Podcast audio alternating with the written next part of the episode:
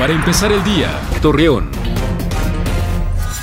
Muy buenos días, martes 19 de noviembre le presentamos la información para empezar el día. Según el subdirector de Tránsito y Vialidad de Gómez Palacio, Eduardo Rangel, reconocer que ha disminuido considerablemente en los conductores manejar en estado de ebriedad, lo cual invita a los ciudadanos a continuar así y no poner en riesgo su vida ni la de los demás.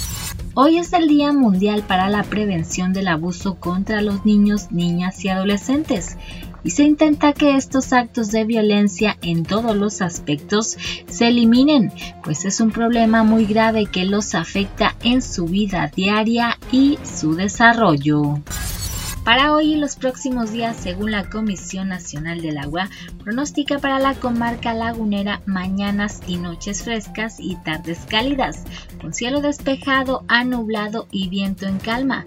Los valores mínimos serán de los 13 y las máximas alcanzarán hasta los 31 grados centígrados. Acompáñanos con toda la información dos minutos antes de las 9 de la noche por Mega Noticias. Para empezar el día, Torreón.